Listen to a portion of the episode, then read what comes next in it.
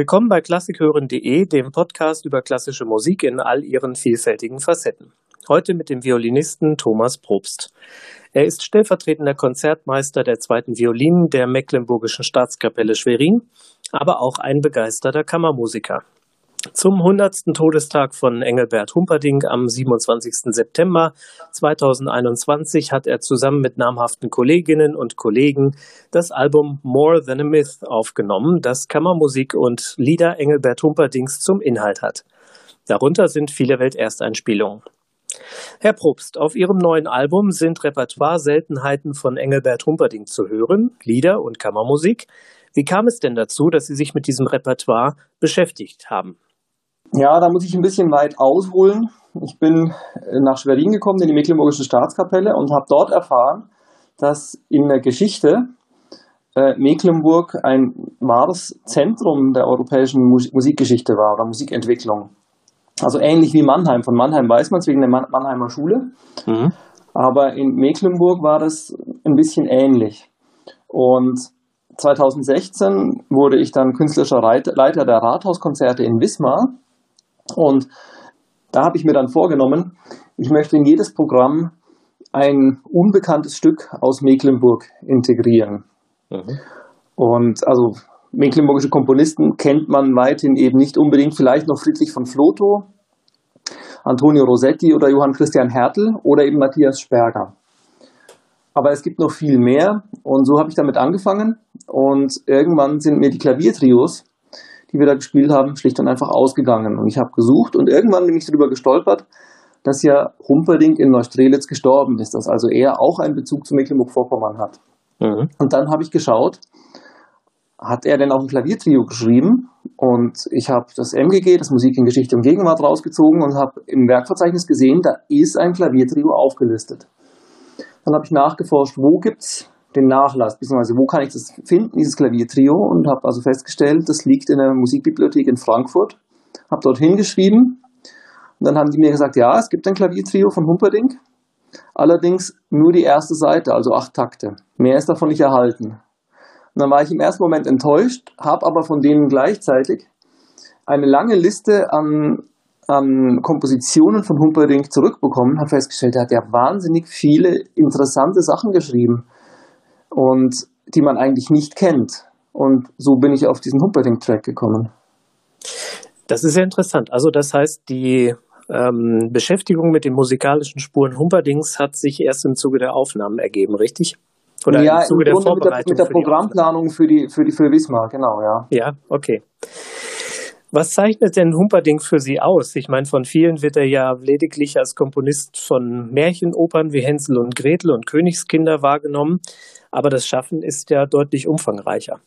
Also für mich zeichnet seine unglaubliche Gesanglichkeit zeichnet ihn absolut aus. Also zum Beispiel diese Albumblätter oder das Salonstück, das wir eingespielt haben, kann man als Petitessen abtun, aber das ist so unglaublich gesanglich, es macht so einen Spaß, einfach auf der Geige so singen zu dürfen und einfach in diesem romantisch-schwelgerischen Ton, das ist schon, also es macht mir einfach eine Riesenfreude und ich glaube, das ist seine ganz große Stärke. Das heißt allerdings nicht, dass es seine einzige Stärke ist. Also er ist ja schon auch, äh, zum Beispiel in der Violinsonate oder so, zeigt er schon auch, dass er Ecken und Kanten haben kann mhm. und die zeigen will. Aber er ist ein großartiger Melodiker, ne? Das ist, das fällt mir also persönlich auch bei diesem Album auf. Da sind so viele Ohrwürmer dabei, dass man gar nicht glauben kann, dass die so lange nicht aufgeführt wurden, diese Stücke. Ja, genau so ist es mir auch gegangen. Das ist das, was ich meine mit Gesanglichkeit und eben auch mit diesen Ohrwürmern, mit der, einfach mit der Melodik. Das ist für, für mich seine ganz große Stärke, aber nicht die einzige. Ähm, Humperdinck war ja auch Assistent Wagners in Bayreuth und wird von vielen Kommentatoren stilistisch immer in diese Wagner-Ecke gerückt.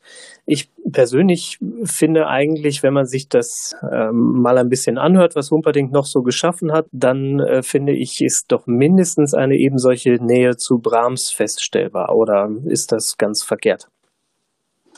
Also verkehrt ist es auf gar keinen Fall, weil also die deutsche Romantik ohne oder auch die deutsche Spätromantik ohne Brahms quasi nicht denkbar ist. Mhm. Und ein ganz großer Teil von Humperdings Schaffen ist ja auch einfach sein Liedschaffen. Er hat, ich glaube, über 200 Lieder geschrieben. die man alle nicht kennt. Und da ist er definitiv in den Spuren von Brahms und nicht von Wagner. Weil, also ich ja. meine, Wagner hat auch Lieder geschrieben, aber keine 200 Stück. Und also da sieht er sich, glaube ich, definitiv auch in der, zumindest in der Liedtradition von Brahms. Ist denn bekannt, wie Humperdinck und Wagner sich vertragen haben? Gab's, war das eine harmonische Beziehung oder war das eher auch mit Spannungen geladen? Also ich habe jetzt nichts darüber gelesen, dass es irgendwelche Äußerungen der beiden übereinander gibt, aber die sagen wir, Beziehungsgeschichte der beiden spricht ja schon eine eigene Sprache. Also Humperdinck hat Wagner in Neapel kennengelernt und mhm. äh, Wagner war dort sofort von ihm ange so angetan, dass er ihn noch auf der Stelle für Bayreuth als musikalischen Assistenten äh, für die Parsifal-Uraufführung engagiert hat. Und ähm, die Beziehung war eng. Später dann ist ja Humperdinck auch der Kompositionslehrer von Wagners Sohn Siegfried geworden. Also sie scheinen sich schon ganz gut vertragen zu haben, würde ich behaupten. So, jetzt haben Sie also ganz viel unbekanntes Humperdinck-Repertoire gefunden für Ihre Konzerte. Und dann kam offenbar die Idee zu einem Album. Wie kam es zu der Besetzung des Albums? Das heißt also, wie haben Sie Mitmusiker gefunden, die sich dann auch für dieses Projekt mit begeistern ließen? Also tatsächlich der Kern waren sozusagen die Cellistin und ich. Wir beide spielen immer in, oder spielen jetzt schon seit einigen Jahren in Wismar immer diese Rathauskonzerte. Und das war eigentlich davon ausgehend, ist das gewachsen. Also ich habe dann irgendwann, also Nikolai Borchev ist ein alter Freund von mir. Mhm. Wir waren gemeinsam an der Bayerischen Staatsoper, er im jungen Ensemble und ich in der Orchesterakademie. Und von daher kennen wir uns schon recht lange Zeit. Und ich habe ihm irgendwann davon erzählt, dass es diese Lieder gibt und dass ich da so wahnsinnig gerne was damit machen würde, eben auch die Kammermusiklieder. Und er hat ohne zu zögern gesagt, Mensch, Humperdinck, ich liebe Humperdinck, ich habe Hänsel und Gretel gesungen, ich habe äh, Königskinder gesungen, ich möchte bitte unbedingt dabei sein. Dann war er dabei und alle anderen sind einfach Leute, mit denen ich gerne, gerne Kammermusik mache, die ich auch für andere Projekte schon gefragt hatte oder die mich gefragt hatten oder wie man halt so die Leute kennt, schätzt und wo man weiß, das passt zusammen, musikalisch wie menschlich. Und wie haben die reagiert? Ich könnte mir vorstellen, da war die eine oder der andere dabei, wo es dann hieß, sag Humperdinck und Kammermusik, gibt es das überhaupt? Ja, ja, natürlich. Die waren dann schon neugierig. Was ist das alles und äh, ja. was habe ich da für sie? Und ähm, aber lustigerweise haben die sich so, haben die mir so weit vertraut, dass sie gesagt haben, sie sind auf jeden Fall dabei. Wenn ich finde, das ist gute Musik, dann sind sie dabei. Das ja, schon, super. so wünscht ja. man sich's. Äh, sie haben ja in einer wunderschönen Kirche aufgenommen. Das kann man auch in den Trailern zu dem Album sehen, die offenbar auch eine sehr, sehr gute Akustik hatte, wie man dann wiederum hören kann an dem Album. Äh, wie kam es denn zu dieser ungewöhnlichen Aufnahmeumgebung? Na, wir haben einen Ort gesucht, wo man eben aufnehmen kann, vorzugsweise in Mecklenburg-Vorpommern, weil wir eben vom Kultusministerium des Landes gefördert wurden. Egal, mit wem ich gesprochen habe, alle haben gesagt, geh in diese kleine Dorfkirche, die hat die beste Akustik alle, auch die Festspiele MV, wenn da Leute CDs aufnehmen, die gehen alle dorthin. Das ist der, der Ort für Kammermusikaufnahmen in MV. Mhm. Die Kirche hat zwar weder eine Heizung noch eine Toilette, aber die beste Akustik. Und das ist tatsächlich so, das ist so eine alte, kleine gotische Dorfkirche, die total aus Stein gebaut ist. Aber sie hat eine barocke Holzdecke drin. Okay. Und diese Holzdecke sorgt für die Akustik. Im Zuge des äh, Releases von dem Album, also der Veröffentlichung, sind auch Noten des Repertoires erschienen, das Sie interpretieren. Erzählen Sie uns vielleicht noch ein wenig zu dieser Ausgabe. An wen richtet sich die Ausgabe? Wie ist sie erhältlich und so weiter? Im Rahmen meiner Forschungen zu Humperdings Werk war ich ja, wie ich schon erzählt habe, in Frankfurt in der Musikbibliothek und habe dort auch die Handschriften in, in der Hand gehabt ich habe das als eine Riesenehre empfunden, also die Blätter, auf die Humperdinck mit Bleistift geschrieben hat, in die Hand nehmen zu dürfen und äh, für mich so abzukopieren und abzufotografieren, dass ich damit arbeiten kann. Und ähm, habe aber natürlich vorher auch geschaut, wo kann ich denn vielleicht auch entsprechende Noten kaufen? Und dabei ist mir aufgefallen, dass einfach wahnsinnig viel von diesem Kammermusikrepertoire einfach noch nicht verlegt war. Ähm, das gilt zum Beispiel für die Violinsonate, die dann, während ich daran gearbeitet habe, rausgekommen ist, aber da war es dann schon zu spät, da hatte ich meine Ausgabe auch schon fertig.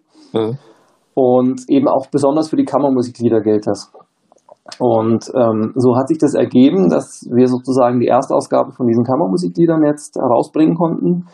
Das war über den Repertoire Explorer, ist über die Musikproduktion Höflich in München gelaufen, ist, ich nehme an, im normalen Notenhandel erhältlich. Mhm das, an wen richtet sie sich? Ja, also ich glaube, das ist auch für ambitionierte Laien absolut spielbar. Also das ist, mhm. äh, die Sachen sind jetzt nicht, nicht technisch nicht so wahnsinnig anspruchsvoll, sie sind eher musikalisch anspruchsvoll. Es sind ja auch sehr unterschiedliche Besetzungen. Da fragt man sich, was bedeutet das denn für den Planungsaufwand hinter den Kulissen von so einer Einspielung? Ich kann mir vorstellen, dass zum Beispiel der Tonmeister auch eine ganze Reihe von Umbaupausen dann einplanen musste, oder? Ja, das auch, aber es fängt mal mit so ganz offensichtlichen Sachen an, wie bringt man neun Leute für eine Kammermusikprobe zusammen, die eigentlich alle andere Verpflichtungen haben auch. Mhm. Äh, es fängt schon mit so ganz einfachen Basics an. Aber ja, es war auch so, wir haben, wir mussten so planen, dass wir sozusagen von groß nach klein aufgenommen haben, die größtbesetzten Sachen, so dass der Tonmeister dann sukzessive auch sukzessive abbauen konnte und oder Sachen auch stehen lassen konnte zum Teil, aber halt dann irgendwie abschalten konnte. Ja. Aber so, dass er nicht zu viel umbauen musste. Umgekehrt gab es dann, war es dann manchmal nicht vermeidbar, dass irgendwie, ich glaube, der Kontrabassist war es, der irgendwie an zwei Tagen für jeweils eine Stunde oder so gekommen ist. So ist das halt, wenn man irgendwie so, solche Sachen kombiniert. Einfach weil die Besetzungen einfach sehr unterschiedlich sind. Das ist schon so. Äh, also wenn man das Album sieht, fällt einem sofort auf dieses richtig knallige ähm, Cover-Artwork. Das hat mich persönlich am Anfang überrascht, aber ich finde es mittlerweile richtig gut. Wie kam es denn zu der Entscheidung, das Album mit so einem orangefarbenen Cover zu veröffentlichen, was also so richtig ins Auge springt? Ich, also wie gesagt, ich finde es mittlerweile gut, aber es ist vielleicht auch am Anfang etwas gewöhnungsbedürftig, weil man ja Humperdinck gerade über diese Schiene Hänsel und Gretel so eher mit so etwas ähm, ja, tümeligen äh, Anstrich in Verbindung bringt. Ja, da haben wir schon während den Aufnahmen oder sogar während den Proben davor schon haben wir diskutiert, wie, wie wir das, wie wir uns das Cover vorstellen könnten. Und für uns war klar, wir wollen nicht das hundertste Cover, was gleich aussieht, sondern wir wollen irgendwie, es soll für uns irgendwie modern aussehen und es soll irgendwie ins Auge springen, das war uns irgendwie klar. Es soll aber auch tatsächlich irgendwie einen Humperdinck-Bezug haben. Also es soll jetzt nicht einfach irgendwie Pop-Art drauf sein, sondern ja. Ja, und da haben wir, haben wir uns beraten und haben tatsächlich eine befreundete Grafikerin auch mal gebeten, irgendwie ein bisschen rumzuspielen. Und die hat uns dann schon, ich glaube, vor den Aufnahmen hat die uns schon die ersten Entwürfe gezeigt, wie es werden, wie es werden könnte, so nach unserem Input, den wir so hatten da muss ich sagen, bin ich Hensler total dankbar, dass die das aufgenommen haben, dass sie gesagt haben, ja, schick uns mal, was, was ihr da für Vorschläge habt. Mhm. Und wir gucken, was wir daraus machen. Und dann haben wir am Ende mehrere Vorschläge bekommen, wie das, wie das Cover aussehen könnte. Da waren auch so diese, ich sage jetzt mal, seriösen Covervorschläge dabei. Aber es war dann wirklich tatsächlich dieses Orange, was so ins Auge springt. Das war, hat uns total überzeugt. Das war das, was uns von Anfang an irgendwie, was wir uns auch gewünscht haben, dass es wirklich irgendwie ins Auge springt. Sie haben gerade schon den Begriff Pop Art in den Mund genommen. Da könnte man ja auch Assoziationen haben an den knallbunten Beethoven von äh, Warhol. Nein, tatsächlich daran haben wir nicht gedacht. Okay. also nicht konkret daran, nein. Ja. Um nochmal kurz auf die Frage von vorhin zurückzukommen, wegen den unterschiedlichen Besetzungen. Wir haben die CD ja mitten im Corona-Lockdown aufgenommen. Mhm. Und das hat auch gewisse Vor- und Nachteile gehabt, weil eigentlich wäre geplant gewesen, dass wir die CD später im, Jahres, im Laufe des Jahres 2020 aufnehmen und es dafür bei mehreren Konzerten die Sachen zumindest teilweise schon mal aufführen. Ähm, das hat Corona leider verhindert, verhindert durch den Lockdown, weil einfach die Konzerte alle abgesagt wurden. Mhm. Umgekehrt hatten aber plötzlich alle Zeit. Ja. Und dann war nur noch die Schwierigkeit, wie kriegen wir das hin mit diesen Aufnahmen, dass wir, dass wir die irgendwie Corona-konform hinbekommen. Mhm. Und da war, bin ich auch dankbar unserem Tonmeister, der das hingekriegt hat, der gesagt hat, naja, ein bisschen mehr Abstand ist kein Problem, es klingt trotzdem schön. und ähm, ja, das war, hatte Vor- und Nachteile. Ich habe jetzt schon einige Rezensionen zu dem Album gelesen. Äh, es gibt ja auch schon eine ganze Reihe von Rezensionen und da gibt es wieder äh, immer wieder Fragen zu dem Titel der Aufnahme. More Than a Myth heißt das Album ja. Wer die CD in Händen hält, wird dazu sicherlich auch Hinweise im Booklet finden. Aber für alle, die das Album noch nicht besitzen, was soll der Albumtitel aussagen? Naja, Humperdinck ist More Than a Myth. Also in doppelter Hinsicht. Humperdinck kann mehr als nur Märchen, wie er mhm. zeigt auf diesem Album. Und dass Humperdinck nicht nur seine Märchenoper geschrieben hat, das ist mehr als nur ein Mythos, wie er auch zeigt auf diesem Album. Insofern fanden wir diesen Titel einfach sehr passend. Was entgegnen Sie den Leuten, die Humperdinck so ein bisschen milde belächeln oder ihn als Märchenonkel oder gar als so ein bisschen deutschtümelnden Spätromantiker abtun? Wie machen Sie denen klar, dass da mehr dahinter steckt? Naja, denen würde ich als allererstes mal unser Album und unsere CD zeigen. Dann würde ich sagen, hör dir mal die Violinsonate oder die Ballade an. Da demonstriert er, dass er mit Ecken und Kanten komponieren kann und seine Ausdruckskraft auch zeigen will. Aber abgesehen davon was soll daran falsch sein, schöne Musik, ja, wie Sie vorhin gesagt haben, Ohrwürmer zu schreiben mhm. und dabei auch die musikalische Wandelbarkeit nicht zu verlieren. Also ich finde das eine absolute Stärke und das nicht unbedingt ein, ein, ein äh, also abwertend. Ja, unbedingt, finde ich auch. Was gibt es denn jetzt für Pläne für die Zukunft? Gibt es noch mehr von Humperdinck zu entdecken für Sie oder möchten Sie sich anderweitig umschauen? Gibt es überhaupt schon Pläne für eine nächste Aufnahme? Was liegt an bei Ihnen? Also es gäbe von Humperdinck noch einiges zu entdecken, was ich sehr gerne tun würde, aber was leider nicht mehr in der Macht eines einzelnen Geigers liegt. Mhm. So gibt es zum Beispiel von ihm natürlich noch mehr Opern. Dornröschen wird gerade aufgeführt in Neustrelitz. Oder es gibt, äh, was ich total spannend finde, eine Bühnenmusik zu Christnacht 1914, dem Schauspiel von Ludwig Thoma. Mhm wo es um, äh, um diesen, diese Begebenheit im Ersten Weltkrieg ging, wo die gegnerischen Soldaten an Weihnachten aus dem Schützengraben gekrochen sind, gemeinsam Weihnachten gefeiert haben mhm. und am nächsten Tag wieder aufeinander geschossen haben. Mhm.